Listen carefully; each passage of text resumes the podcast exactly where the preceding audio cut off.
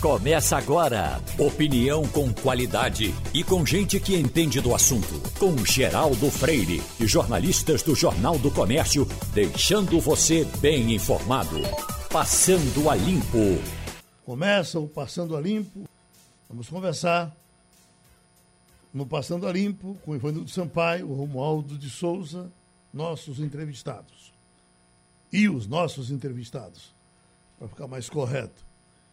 Evanildo, eh, eh, somos uma geração que passou por muito tempo dizendo no dia que não tiver Silvio Santos nos programas de domingo, não haverá mais domingo.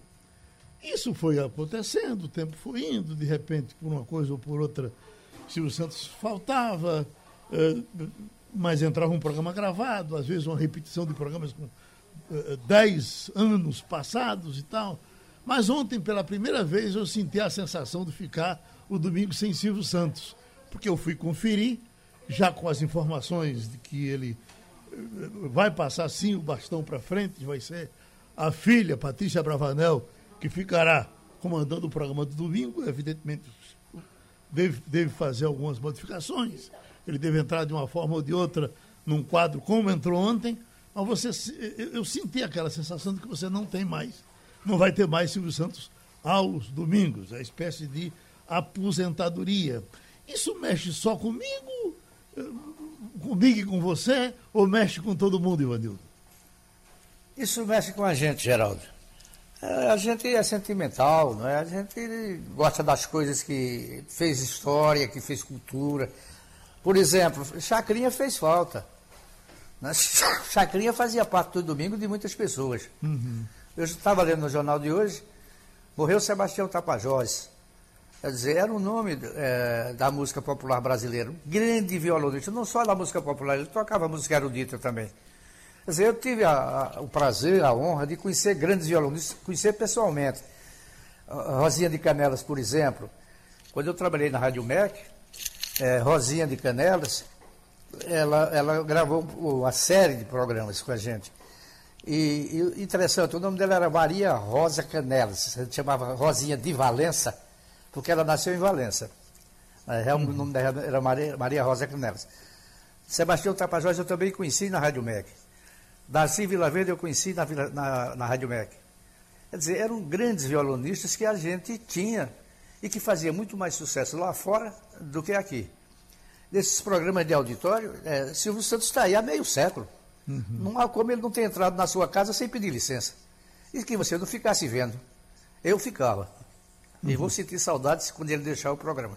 O, uh, uh, uh, Romualdo, veja, eu até que não vinha assistindo mais Silvio Santos com a frequência uh, de antes. O tempo não foi permitindo, por uma razão ou por outra, porque estava mais a, atrás de, de alguma coisa que tivesse informação. Ele não tinha informação, ou não tem, ele ainda está por aí, está entre nós, mas uh, uh, eu gostava de saber que ele estava lá pelo outro lado. E na hora que eu quisesse, eu passava lá e dava uma olhada. Eu lhe pergunto, essa sensação é só minha? Não, eu sou da época que a família se reunia para adivinhar as perguntas que eram feitas no programa de Silvio Santos. Eu continuo considerando assim, de um lado, o pernambucano Chacrinha, e do outro, o Silvio Santos, foram figuras muito marcantes eh, na formação, eh, no conteúdo da TV brasileira. Realmente, eu acredito que, mesmo quem torcia o nariz para o, o Silvio Santos, porque teve uma época que assistir ao programa do Silvio Santos era meio como se fosse assim, o, o lado B da cultura brasileira. Então, não, vamos assistir outro programa em outro canal. Mas mesmo quem tinha esse conceito assistia Silvio Santos às escondidas, com a televisão um pouquinho mais baixa, para o vizinho não saber, é, Geraldo. Escute, uma manchete do momento é que advogados defensores de Bolsonaro preparam parecer de defesa, já deve ser com relação ao que virá aí pela CPI. Eu lhe pergunto, você acha que é, é, é fácil defender Bolsonaro? É difícil ou impossível? Olha, num país, Geraldo, em que o motorista pega o veículo, enche a cara de cachaça, sai para dirigir e atropela alguém e, e escapa ileso, ou vai responder ao crime pagando cestas básicas, quem o tempo todo se negou a comprar vacina para a população brasileira pode também escapar, eh, dependendo da forma como a defesa vai apresentar uh, os argumentos em favor do presidente da República. Agora, no quesito especial, tem um ponto muito importante. A ministra Rosa Weber, do Supremo Tribunal Federal, pediu explicações, ou seja, quer mais explicações, mais detalhes, mais argumentos da Procuradoria-Geral da República, que não viu nenhum problema em o presidente da República promover aglomerações e promover aqueles atos considerados ou chamados de antidemocráticos no 7 de setembro. A Procuradoria disse que não tem problema. A ministra pediu mais argumentos. Ou seja, isso depende muito da defesa, como a defesa vai se posicionar. Mas o presidente Jair Bolsonaro sabe que o relatório do, do, do senador Renan Calheiros vem com uma lapada pronta para a responsabilidade criminal do presidente Jair Bolsonaro. Isso todo mundo sabe. Até porque, é bom que se diga, o, o relatório do, de Renan Calheiros não vai encontrar dificuldades de ser aprovado.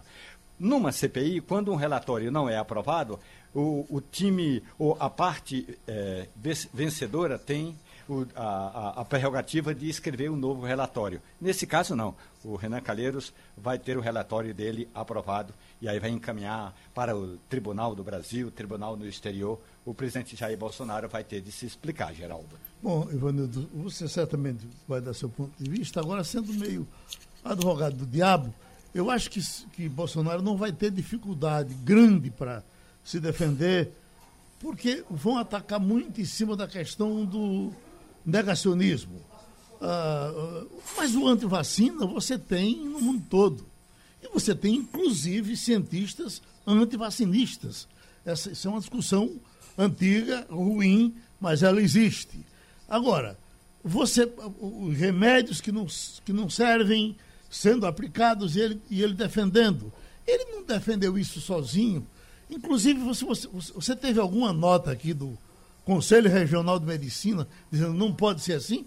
Você teve alguma nota do Conselho Federal de Medicina dizendo não pode ser assim? Você tem ainda hoje médicos dizendo não, eles estão errados, eu aplico isso e isso dá certo. Então, eu tenho a impressão que, que para Bolsonaro vai ser, no caso de estar errado, e eu acho que ele está, é só mais um que erra e vai sair na urina. Me diga você, por gentileza. O, o Geraldo, é, o senador Humberto Costa vai estar com a gente logo, mas eu vou questioná-lo sobre isso. Eu, o que eu acho é que a CPI abriu frentes demais. Começou com uma coisa, passou para outra, seguiu mais outra, entrou a pré-venda, entrou não sei mais quem. Você não sabe como é que eh, Renan, Renan Calheiros vai redigir esse relatório. Ele deve ter umas 300 ou 400 páginas. Quer dizer, não tem um foco é, central que você diga a, a base é, do relatório é esta. São as mortes que a Covid provocou, ou, são, ou, não, ou não, foi a não, compra, a não comprar a vacina na época certa, é, trabalhar contra a vacinação. Mas não tem, mexeu em coisa demais é desvio de dinheiro, é a gestão de Pazuello que foi trágica, é isso, é aquilo. Quer dizer, é muito difícil você ter uma linha é, com começo, meio e fim nesse relatório do senador Renan Calheiros. Mas como ele é experiente, não é? É um, um, um político com mais de 40 anos de carreira, certamente ele vai achar um caminho. Eu não vejo como ele ser conciso nesse relatório e é isso que o senador Humberto Costa vai nos dizer mais tarde, daqui a pouco. Ô, Romualdo, vamos ter um, um, um relatório mais com, com peso político, sem peso jurídico, ou vai ter peso jurídico também nesse relatório? Vai ter o, o a reportagem da Rádio Jornal é, antecipou ao nosso ouvinte, um mês atrás, que um grupo de juristas havia se reunido pelo menos cinco vezes na casa de Renan Calheiros para é, delimitar o que seria político e o que seria jurídico. E esse grupo de juristas, e aí entram também, é, depois foram pedidos pareceres à advocacia do Senado. Entra também a advocacia, a parte jurídica do Senado Federal. Então, Geraldo, virão sim muitas informações e muitos conceitos políticos, mas também muitos conceitos jurídicos. E vão também, é claro que a gente vai conversar daqui a pouco com o senador Humberto Costa, mas eu já conversei com o senador pernambucano exatamente dessa negligência da parte dos conselhos nacional, e, é, quer dizer, federal e estaduais é, do, de medicina. E da mesma forma, Geraldo, é bom lembrar que o Ministério Público de São Paulo já, já foi acionado várias vezes com relação ao atendimento e a forma como a Prevent Senior atuou no enfrentamento da pandemia. E o Ministério Público mandou arquivar inquéritos significa dizer que tem muita gente graúda que passou a mão na cabeça em planos de saúde, como fez a ANS, que é a Agência Nacional de Saúde Suplementar, mas também eh, tem muita, muito argumento jurídico que foi deixado de lado. Agora é a vez, eh, como disse o jurista Miguel Reale Júnior, é a vez da CPI eh, ter um capítulo especial para a responsabilidade criminal não apenas é, do presidente Jair Bolsonaro, mas de vários gestores estaduais, federais e de organizações eh, da sociedade, como o Conselho Nacional, como o Conselho Federal de Medicina e, o, e a ANS, que, aliás, nesta semana, o último depoimento será do presidente da ANS. Um assunto que está sendo muito comentado hoje é com relação ao ministro da Economia, Paulo Guedes, e também pegando o presidente do Banco Central de terem dinheiro em paraísos fiscais. No caso de Paulo Guedes, fala-se aqui em 23 milhões, que depois se transformaram em 51 milhões por conta da alta do dólar. Isso é uma matéria que nasceu na revista Piauí. A revista Piauí são textos enormes e cansativos, mas em geral feitos com muito cuidado, com muito aprofundamento. Ivanildo Sampaio é um dos leitores da revista Piauí e nós estamos com o economista Santo Prado para falar desse assunto. Mas primeiro, Ivanildo, gostaria que a gente falasse da questão da credibilidade da notícia, do crédito da notícia, para depois a gente partir para o lado econômico com o doutor Sandro Prado. O que é que você nos diz desse assunto. Geraldo, Geraldo, a Piauí tem crédito total e absoluto. Eu nunca li um desmentido das matérias é, produzidas pela Piauí e muitas delas são matérias polêmicas. São matérias que vão profundamente é, no assunto e não deixam dúvida de que foi apurado, checado, visto mais de uma fonte. E se a Piauí está dizendo isso, que o, o nosso ministro da Economia tem dinheiro lá fora, pode escrever embaixo e assinar, porque é verdade. Hum. Agora, como é que esse assunto, Romualdo, repercute em Brasília no dia de hoje? Ele foi muito ontem e hoje, certamente, já bom, já tem gente da oposição querendo entregar ao Ministério Público Federal para que os, os sejam os, os dois investigados. E eu lhe pergunto como é que isso está repercutindo em Brasília.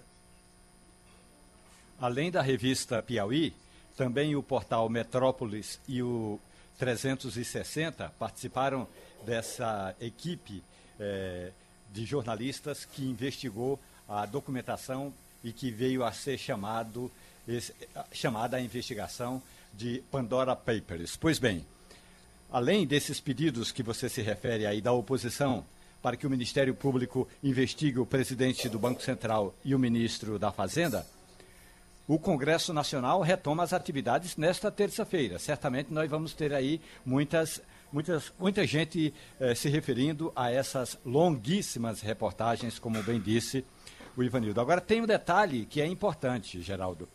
O, tanto o ministro da Fazenda como o presidente do Banco Central, eh, ambos já eh, informaram que quando assumiram o cargo, quando Paulo Guedes assumiu o cargo de ministro da Fazenda, e quando o presidente do Banco Central foi chamado e foi sabatinado, ele informou que tinha empresas lá no exterior.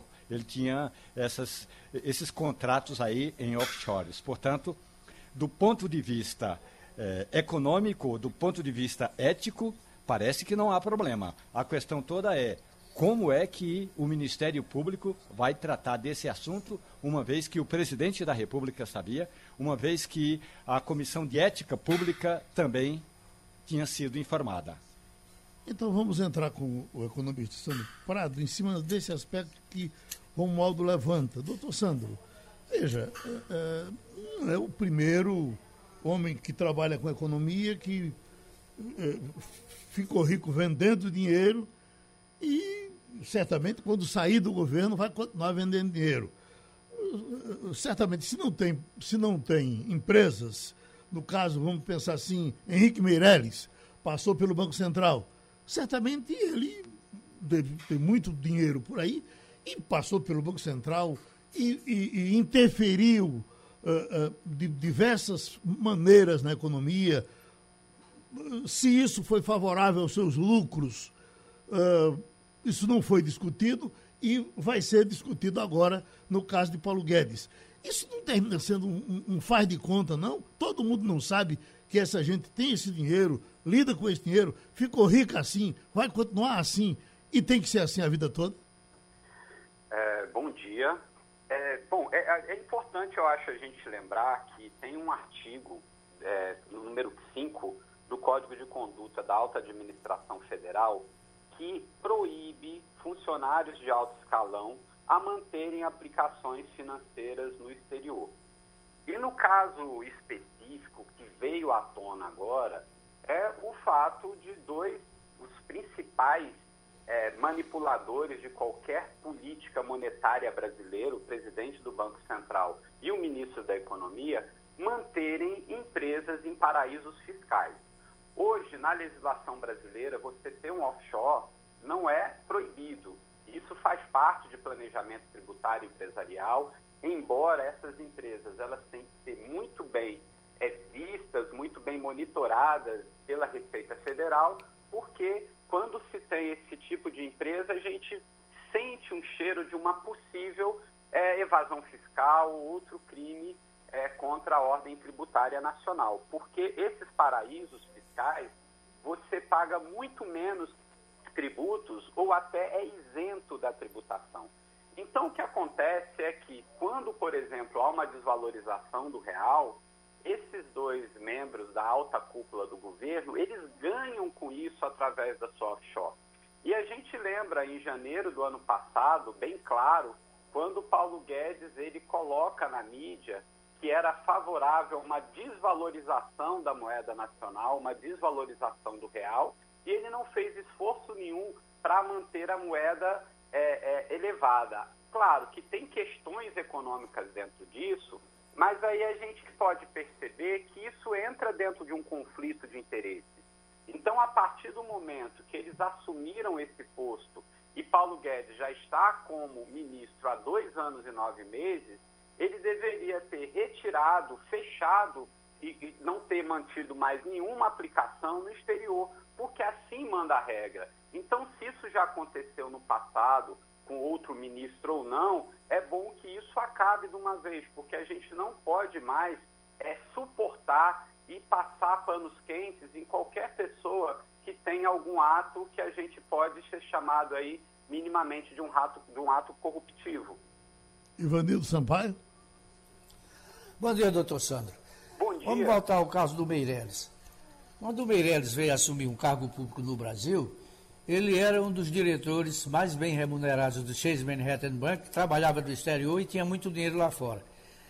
O senhor acha que ele era obrigado, estava obrigado a internalizar esse dinheiro, a trazer de volta o que ele tinha lá fora para o Brasil?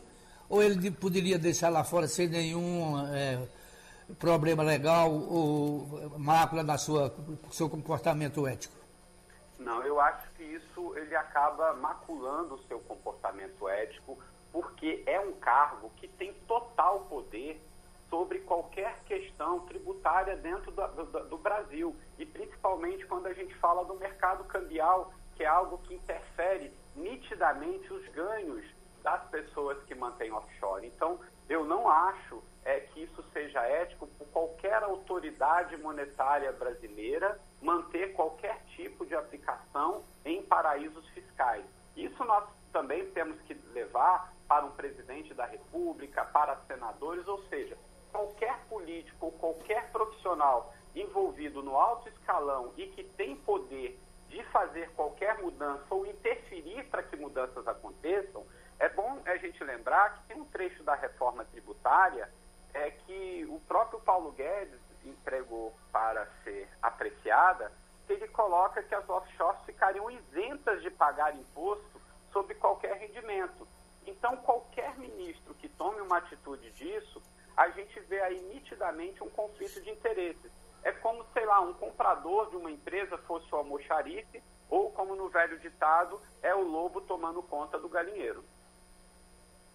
Agora, me permita, esse, essas pessoas que trabalham com dinheiro, volto a dizer, elas não têm empresas, a empresa dela é o dinheiro, e elas ficam tomando decisões, mesmo que esse dinheiro esteja depositado aqui, quando a gente sabe que a, a simples declaração de um, de um ente poderoso desse pode fazer o dinheiro dele crescer ou diminuir. O que é que ele vai fazer? Ele, ele tem que se calar, ele tem que. Uh, como é que ele faz para não ser beneficiado uh, pelas, pelas opiniões e pelas decisões enquanto estiver no serviço público? Exatamente, porque as opiniões e as decisões tomadas por essas pessoas vão influenciar. E no caso específico é o caso cambial nitidamente Guedes ele influenciou para que o câmbio brasileiro se desvalorizasse a partir de janeiro do ano passado. Obviamente que ele está aí, é, de uma certa forma direta, é, administrando e colocando algo à tona que vem beneficiar a si próprio. Então, eu acho que a gente precisa, muito é, nitidamente a partir de agora, fazer uma regulação para que essas pessoas, assim que assumam cargos públicos, voltem a ter todas as suas aplicações financeiras, todos os seus negócios nesse mercado, que além de tudo é um mercado extremamente corruptivo, ou seja, há muita corrupção, há muitos escândalos com offshore, muitas pessoas mantêm esse dinheiro em sigilo, em segredo. Então, esse mercado, como é um mercado extremamente é, complexo, eu acredito que a própria Receita Federal poderia colocar isso como crime tributário, pessoas do alto escalão manter qualquer aplicação financeira fora do território nacional. E isso seria o mínimo para que a pessoa pudesse pleitear a ser um ministro, a ser um senador, a ser um presidente da República. Eu acho que a gente precisa moralizar o serviço público e essas pessoas assim são. São servidoras públicas. E um servidor público não pode se beneficiar do cargo para tentar ganhar qualquer tipo de é, benesse, principalmente é, volumosa, como é o caso dessas benesses adquiridas aí, então, principalmente por Paulo Guedes, que ainda mantém a sua empresa num paraíso fiscal. Romualdo de Souza. Professor Sandro Prado, muito bom dia para o senhor. Há bom quem dia, diga Romualdo. aqui que o economista Paulo Guedes abriu essa conta no exterior para se proteger das presepadas do então ministro da Fazenda Guido Mantega e das pedaladas da presidente Dilma Rousseff. Com o passar do tempo, Guedes acabou se protegendo do próprio Guedes. É assim que o senhor resume? Eu acho que está bem resumido. É, Guedes ele entrou aí com um investimento de 8 milhões já faz alguns anos, obviamente, porque quanto mais volátil a economia, como está hoje, mais há a possibilidade de ter ganhos com o próprio dinheiro. Ou seja, você imagina de uma hora para outra o, o, real desvalorizar em 20%, em 40%, como nós tivemos essa max desvalorização do real aí nos últimos tempos, e a pessoa vê diariamente o seu dinheiro crescer. Ou seja, ele vai ficando extremamente rico por decisões daqui. Então a gente já lembra desse tipo de, de, de movimento é, em Fernando Collor de Mello, quando nós tivemos aí o confisco do dinheiro, que muitas pessoas é, já pegaram esse dinheiro e tiraram das aplicações, e quando todo mundo não podia tirar e o preço de, de apartamentos e de outros bens caíssem, essas pessoas compravam a preço de banana. Então, esse próprio dinheiro dessas offshores, que são empresas que têm outros sócios, eles acabam até comprando uma estatal, como uma venda da Petrobras, da Eletrobras. Então, eles mesmos podem estar manipulando para que empresas brasileiras tenham um valor de mercado reduzido, para que com os dólares que eles têm, que aumentaram significativamente através de uma política cambial, que eles mesmos comprem aqui e invistam no Brasil no momento em que tivesse o preço diminuído. Ou seja, claramente eles têm informações privilegiadas e quem tem informação privilegiada não pode, dentro da ótica da governança corporativa, poder estar fazendo esse tipo de jogada. Então, o que seria correto é que essas pessoas não tivessem, hipótese nenhuma, esse dinheiro aplicado em empresas que a gente nem sabe ainda os maiores detalhes que ainda estão sendo apurados em paraísos fiscais. Uh, Ivanildo Sampaio, então esse é um assunto delicado que uh, uh, foi divulgado a partir de ontem e a repercussão está começando agora. Acha que vai dar em alguma coisa? Geraldo, não acredito não. É, já houve coisas muito mais graves neste país e ficou por isso mesmo. O é, Paulo Guedes vai convocar a imprensa, vai dar uma entrevista coletiva, dizendo que o dinheiro já estava lá antes dele ser ministro e ele não viu razão nenhuma para trazer para cá. E, e vai aparecer um caso mais grave amanhã ou depois, depois a imprensa esquece isso e o mandato dele acaba, fica tudo por isso mesmo. Mas com a interferência política agora, Romualdo, você já sabe que os, o, o, a, a, os partidos de oposição estão procurando o Ministério Público. O que é que você diz? Olha, o Procurador-Geral da República, Augusto Aras, vai abrir a investigação. Agora, lendo, e aí eu gostaria de, de consultar o professor Sandro Prado, lendo, professor, a nota que foi divulgada ontem pelo presidente do Banco Central, ele diz o seguinte: antes de assumir o cargo, eu me consultei é, da, da Comissão de Ética Pública, eu informei essa conta toda. Então, é, é, meio que esse é o álibi que ambos, tanto o presidente do Banco Central como o ministro da Economia, vão apresentar. O senhor acha que isso é, é, é suficiente? Veja, eu acho fato de ter informado que mantinha essas aplicações no exterior, que tinha antecipadamente, não. Agora, a partir do momento que eles continuaram com esse dinheiro e se mantiveram, é, principalmente qualquer tipo de transação, que isso também vai vir a clara, eu já acho que isso é um crime fiscal. Ou seja, porque você está com dinheiro é, retirando de um país, levando para outro, aonde a menor tributação, sendo que você é o dono do jogo, você sabe as regras, você intervém nas regras. Então eu acho que esse tipo de jogada não poderia, em hipótese alguma, ser passado à mão é, é, através do Ministério Público, seja do Congresso, seja da Procuradoria, ou seja, isso a gente precisa é, ter aí com muito detalhamento, saber tudo o que aconteceu, para que realmente, se tiver alguma medida legal cabível né, contra é, os dois representantes monetários nacionais, fossem tomadas. E se não, se tudo acabar em pizza, que pelo menos isso sirva de caminho para uma mudança na legislação, para que isso não venha a ocorrer novamente com novos indivíduos, com novos membros que ocupem, que ocupem de alto escalão é, no poder público. Se a pessoa quer manter um cargo público, ele tem que ser ético, ele tem que ter conduta e ele tem que estar dentro das diretrizes básicas exigidas para um cargo de alta importância, como é o caso do ministro Paulo Guedes e do presidente do Banco Central, Roberto Campos Neto. Doutor Sandro Prado, na nossa cabeça sempre tem algum preconceito contra quem usa paraíso fiscal. Se você está entrando num paraíso fiscal é porque você está querendo entrar no banda voou. Também o que a gente sabe é que todo mundo que pode tem dinheiro corre para isso e faz isso. Ah, ah, além do servidor, no caso, essa ética deve ser só do servidor público ou, ou, ou deveria ser de todo mundo e o paraíso fiscal ser proibido para todo mundo? Veja, o paraíso fiscal realmente é uma forma é, que alguns pequenos países e que grandes conglomerados empresariais, grandes corporações, é, conseguiram, de uma forma de subterfúgio, dentro da ótica do planejamento tributário, para reduzir a sua tributação. A partir é, de, de tudo que a gente vê, no momento, desde que isso seja informado prontamente, todas essas é, movimentações para a Receita Federal, e que isso seja, obviamente, tributado sobre o rendimento, que é justamente o que o Paulo Guedes não quer com a reforma tributária. Ou seja, que qualquer rendimento que qualquer proprietário tenha de offshore não seja tributado.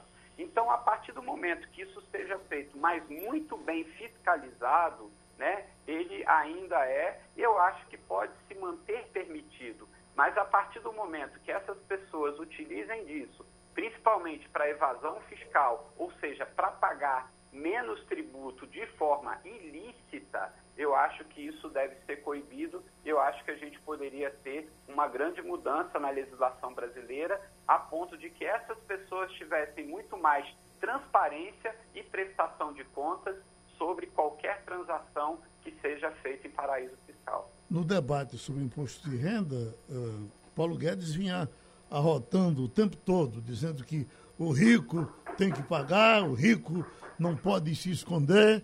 Uh, isso quer dizer que talvez que ele estivesse protegido lá e, e, e batendo aqui? Exato. É, quando a gente pensa na questão do rico, que é muito mal às vezes dimensionado no Brasil, né? Porque muitas pessoas que não são classificadas como ricos se julgam ricos, são pessoas que têm muito dinheiro. Então você veja como é o caso de Paulo Guedes. Ele abriu essa offshore investindo 8 milhões de dólares. Que significa isso? Hoje, mais de 20 milhões de reais. Então, essas pessoas que têm muito dinheiro, elas obviamente deveriam ser tributadas pelo rendimento do dinheiro. Por quê? Porque elas usam para se enriquecer a especulação. Ao invés de Paulo Guedes ter uma empresa, estar investindo na produção, ou seja, na geração de riqueza para o país, ele retira esse dinheiro aqui para um paraíso fiscal e a única coisa que ele vende, que ele está digamos ali, oferecendo é dinheiro. Então, justamente esses intermediários que não estão na atividade produtiva, que não contribuem para o crescimento do país no momento que a gente tanto precisa, eu acho que essas pessoas precisam sim pagar mais tributos e, obviamente, esse tributo ser bem utilizado para a população é, em troca, obviamente, de serviços públicos de melhor qualidade que a gente carece tanto no país já passaram aí vários presidentes e a gente sabe que o nosso serviço público é caótico, que há um muito mau uso do dinheiro público. Mas a gente está aí num momento de voracidade, querendo aumentar tributo, impostos de tudo, como é, de tudo quanto é jeito, como é o caso de Paulo Guedes, e ele faz essa proteção às pessoas que são milionárias, que a gente sabe que representa aí menos, muito menos de 2% da população brasileera que está aí concentrando toda essa riqueza. Eu acredito que essas pessoas deveriam sim ser mais tributadas do que são hoje. Pronto, primeira, o Passando a Limpo teve mais uma vez a contribuição do professor de economia Sandro Prado. O mundo está festejando hoje, festeja a partir desse fim de semana, o primeiro, repetindo, o primeiro remédio uh, oficial fora as vacinas, o primeiro remédio aceito cientificamente para a Covid-19. Esse Molnupiravir, não sei nem se é essa pronúncia, mas doutor Francisco Bandeira vai nos orientar em seguida, está aí. O remédio anti-Covid que pode reduzir mortes e internações. Falam em 50%. Já é para festejar, uh, doutor Francisco Bandeira, ou ficamos com o pé atrás? Bom dia, Geraldo. Bom dia. Bom dia a todos. É, é realmente você falou bem, é o primeiro medicamento antiviral desenvolvido especificamente para Covid, a monopiravir, porque existem outros antivirais em estudos que já são usados para outras doenças, como o ritonavir, que é usado para HIV. Então, o monopiravir ele foi desenvolvido especificamente para a Covid-19. Ele foi desenvolvido na Universidade Emory, nos Estados Unidos, e pela Riddick Beck, que é uma empresa de tecnologia americana que vinha trabalhando com medicamentos para ebola. Né? Então, nessa parceria, chegou-se ao monopiravir, que é um medicamento oral que destrói o vírus. Ele é como se fosse um antibiótico, né? É, um antibiótico destrói a bactéria, o monopiravir destrói o vírus.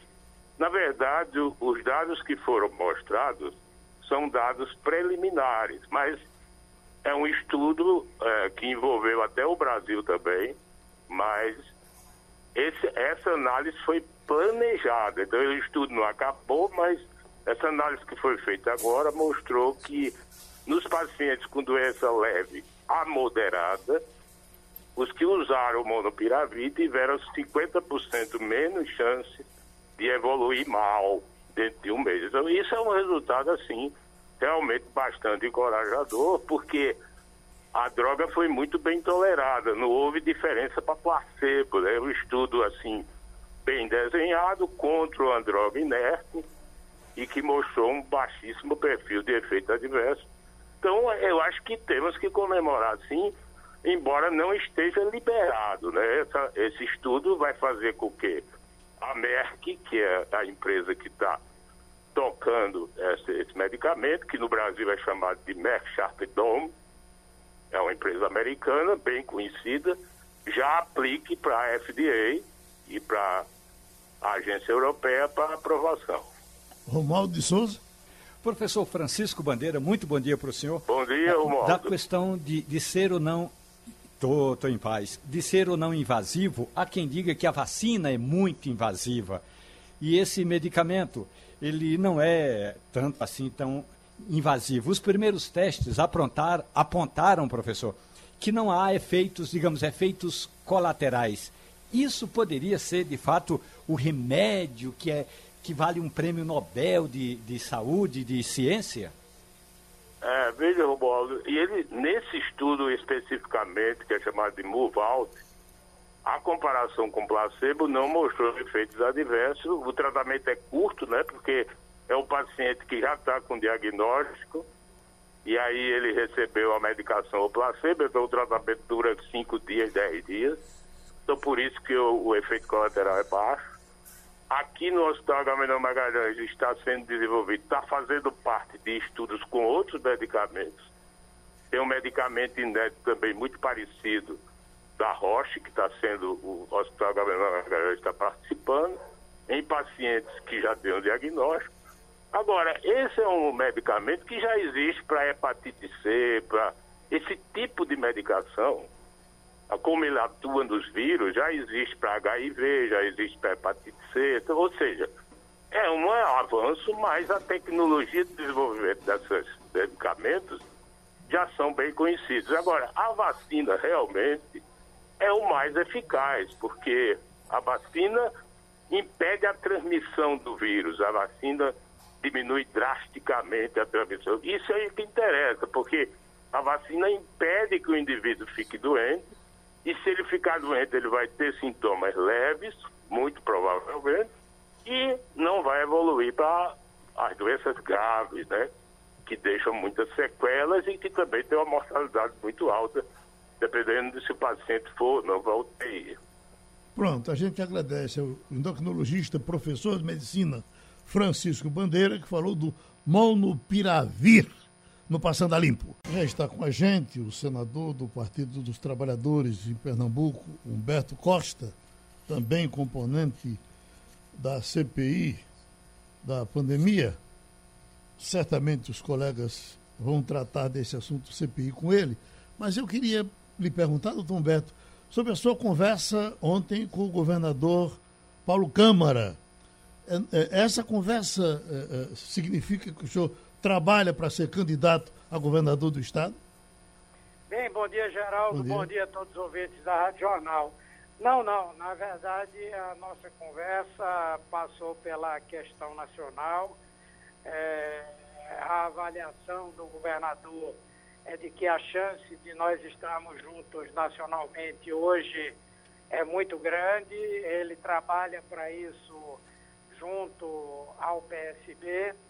E também foi uma, uma forma de nós deixarmos aí bastante claro na conversa com o presidente de que é importante que em Pernambuco essa unidade aconteça. Não discutimos nomes, não discutimos o desenho, mas foi importante, inclusive, para que todos fiquem é, sabendo que o desejo do presidente Lula é um palanque único em Pernambuco para disputa estadual e é um palanque único para disputa nacional. Então foi isso que a conversa colocou. Ficou evidente que quem coordena o processo da sucessão, da sua sucessão, é o governador Paulo Câmara e vamos todos discutir se é possível construir um caminho comum em Pernambuco também. O senhor sabe, teve passeata nacional ontem em quase todos os estados, em quase todas as cidades, e hoje os comentários são de que as passeatas não fizeram o sucesso que o pessoal de esquerda esperava. E repercute também agressões do Partido dos Trabalhadores, ou de alguns membros do Partido dos Trabalhadores, a Ciro Gomes, que participou em São Paulo. O que, é que o senhor nos diz sobre Ciro Gomes e o que, é que o senhor nos diz sobre a passeata de ontem?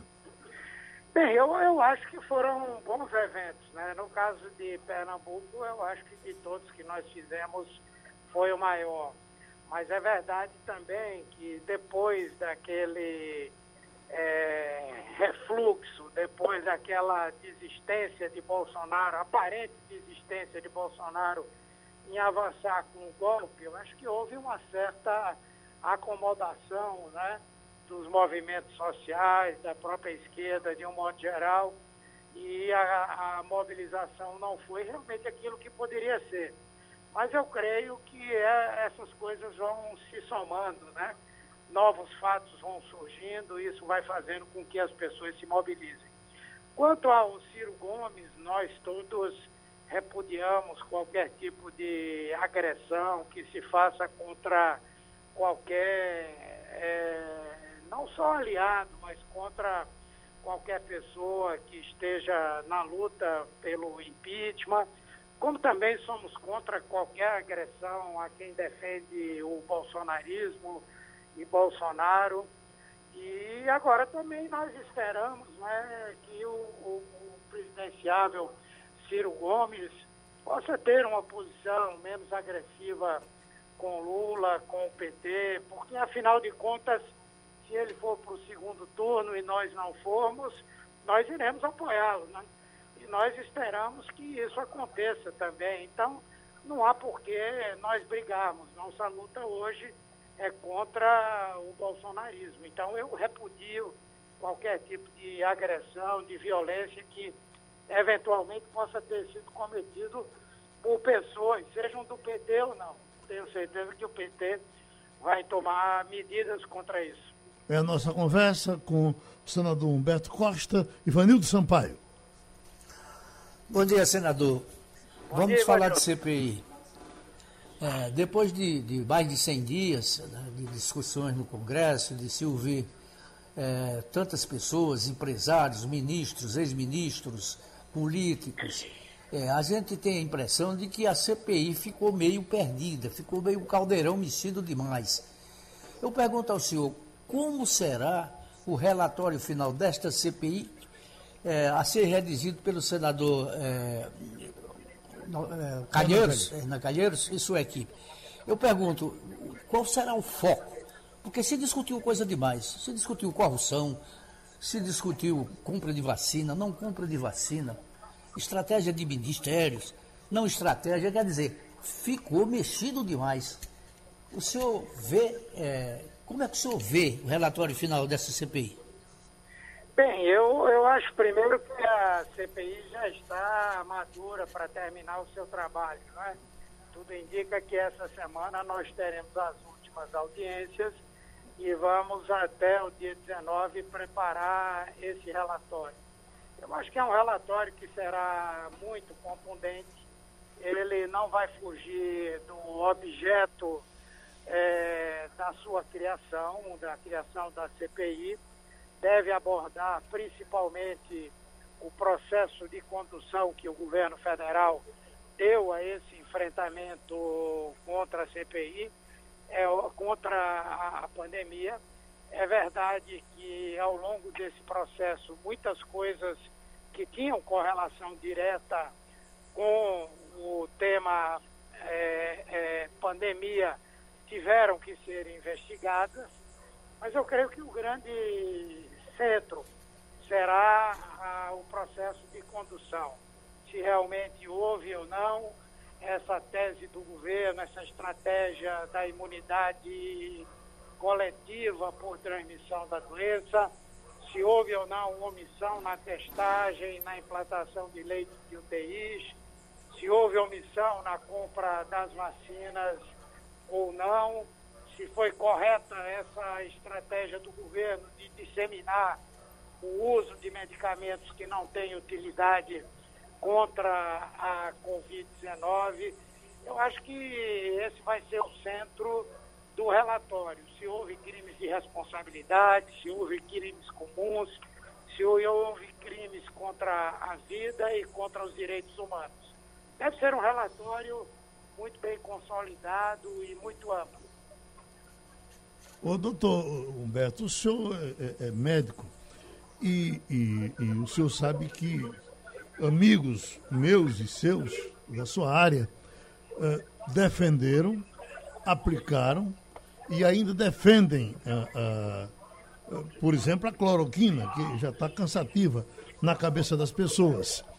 É, é, não teve, por exemplo, uma nota contundente aqui do CREMEP, não teve é, é, nós, o Conselho Federal de Medicina também ficou em cima do muro. Enfim, não, Bolsonaro não ficou com espaço demais para se defender nesse aspecto, já que ele tem ao lado diversas pessoas da ciência que combinavam com ele? Não, aqueles que até o mês de maio do ano passado chegaram a fazer indicação ou utilização dessa medicação é, eu diria que estava dentro de uma realidade ainda do pouco conhecimento né, que a ciência tinha sobre o efeito desses medicamentos sobre o coronavírus. Mas depois do ano passado, de maio, quando foram feitos é, estudos os mais diversos, supervisionados pela OMS, publicados pelos maiores jornais na área da produção científica em medicina, quem continuou a fazer uso disso fez por razões políticas ou por qualquer outra, mas não por razões científicas. Né? E hoje, mais do que nunca, está provado que esses medicamentos é, não têm eficácia alguma contra a Covid-19. E na prática, a vacinação, que é o que está reduzindo drasticamente o número de casos e de mortes, mostrou-se como sendo a solução efetiva e definitiva. Né? Então, eu não creio que Bolsonaro tenha respaldo para fazer o que ele fez, até porque ele não é médico, até porque ele não tem a habilitação necessária para prescrever é, medicamentos e, finalmente, nós vimos uma coisa gravíssima, que foi a realização de experiências com seres humanos, pessoas que não tinham sequer conhecimento que estavam recebendo esses medicamentos, para tentar dar legitimidade numa pseudo-pesquisa científica ao uso desses remédios. Pode ter certeza que no relatório essa questão será abordada é, com muita prioridade. Vamos para Romualdo de Souza. Senador Humberto Costa, bom dia ao senhor. Uma bom questão dia, política é, enquanto aqui em Brasília o senhor se reunia com o ex-presidente Lula e o governador Paulo Câmara, no interior de Pernambuco, a deputada Marília Reis é, fazia contatos. Então, politicamente, o que, que o senhor acha que é mais que vai dar mais proveito? Esses contatos de Marília Reis com a base petista ou os seus com a cúpula do Partido dos Trabalhadores? E aí, é, em, em função da, do nosso programa aqui, eu estendo a, a questão relacionada à CPI para o depoimento do presidente da Agência Nacional de Saúde Suplementar, o Paulo Roberto Rebelo, presta depoimento esta semana. E a gente sabe que a ANS foi negligente, pelo menos com relação a Prevent Senior. O que pode sobrar para a ANS? Bom, primeiro, em relação à nossa conversa aqui com o presidente Lula e, e, enfim, também o trabalho da deputada Marília Reis, são duas coisas que não se excluem, né? Eu também tenho andado pelo interior, o presidente do partido. Nós agora vamos montar uma grande caravana do PT que vai a várias regiões do Estado, levando todos os parlamentares, levando os principais dirigentes, né, uma ação partidária. Isso é importante, é importante que ela faça, é importante que todos façamos. E, na verdade, vamos estar reforçando né, a possibilidade de uma boa disputa por parte do PT nas eleições do ano que vem. Então, as duas coisas são importantes. Ela também tem boas relações e contatos com a cúpula do partido e não há nenhum problema nisso. Com relação é, a, a, a, segunda questão que você levantou, eu me perdi aqui, Romualdo, desculpa. Claro, é sobre o papel da ANS, ah, que sim, sim, sim, para alguns foi negligente na fiscalização do, da Prevent Senior. Foi altamente negligente, altamente negligente, até porque essa denúncia, ela vem desde o ano passado. O primeiro a denunciar foi o ex-ministro Mandetta. A partir daquela hora, a ANS, o Ministério Público e outras instituições teriam que ter feito uma investigação né? e, e, já a partir dali mudar aqueles procedimentos né? que eram consensualmente considerados é, procedimentos inadequados. Então ela deixou de cumprir esse papel. Na quarta-feira ela vai ser muito cobrada por isso. E vai ser muito cobrada também para que tome uma atitude agora.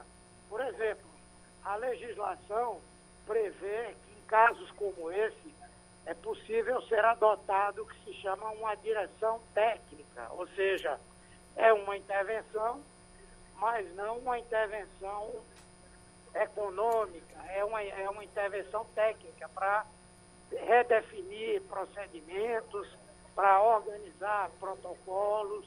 Eu acho que isso é uma coisa necessária de ser feita. E, ao mesmo tempo, um processo de apuração para ver se realmente essas denúncias que foram feitas conferem, e se elas conferem, a Agência Nacional de Saúde Suplementar tem instrumentos, inclusive, para estabelecer eventuais multas e punições. O senhor teve passagem como ministro da Saúde, está eh, pela CPE, é atualizado nessas questões. O que se diz é que a Prevent Senior foi, durante a, a vida toda, desde o seu lançamento, um plano de saúde importante. A pisada na bola teria sido somente uh, agora. Era um plano até bem elogiado antes da pandemia. Agora nós estamos tendo muita gente importante pedindo para uh, uh, encontrar uma forma de, salvar a Prevent Senior. O senhor acha que ela vai ter salvação? Sim, ela tem salvação, sim. Primeiro, eu não sei se tem havido uma debandada grande de associados, né? Mas mesmo que isso tenha acontecido, a ANS, ela dispõe de duas maneiras de atuação em casos assim. A primeira é essa que eu falei, a direção técnica, né? E a outra é a chamada direção administrativa, quando realmente aí acontece uma intervenção, uma intervenção administrativa, econômica. O sistema de saúde suplementar dispõe de um fundo garantidor que pode, se houver problemas econômicos com o plano, é, salvá-lo com esses recursos. É um recurso bastante significativo. As pessoas não terão, se houver qualquer problema, qualquer prejuízo, porque a legislação prevê que exista uma portabilidade nesses casos, ou seja, as pessoas podem mudar para outro plano de saúde sem que haja qualquer tipo de restrição por terem doenças pré-existentes, sem que haja essa, é, sem que haja qualquer tipo é, de limitação de tempo para é, poder já dispor imediatamente dos, dos benefícios que o plano oferece. Então, a saída, sim, não há, não há porquê os usuários estarem preocupados é, com, com essa questão. Todos nós esperamos que a Prevent Senior seja capaz de responder por tudo que aconteceu e, acima de tudo, tem a capacidade de mudar seus métodos e oferecer às pessoas, de fato, aquilo que oferecem no papel na hora em que cada um a ela se associa. O nosso agradecimento ao senador do Partido dos Trabalhadores, Humberto Costa. E terminou o Passando a Limpo. Você ouviu opinião com qualidade e com gente que entende do assunto. Passando a Limpo.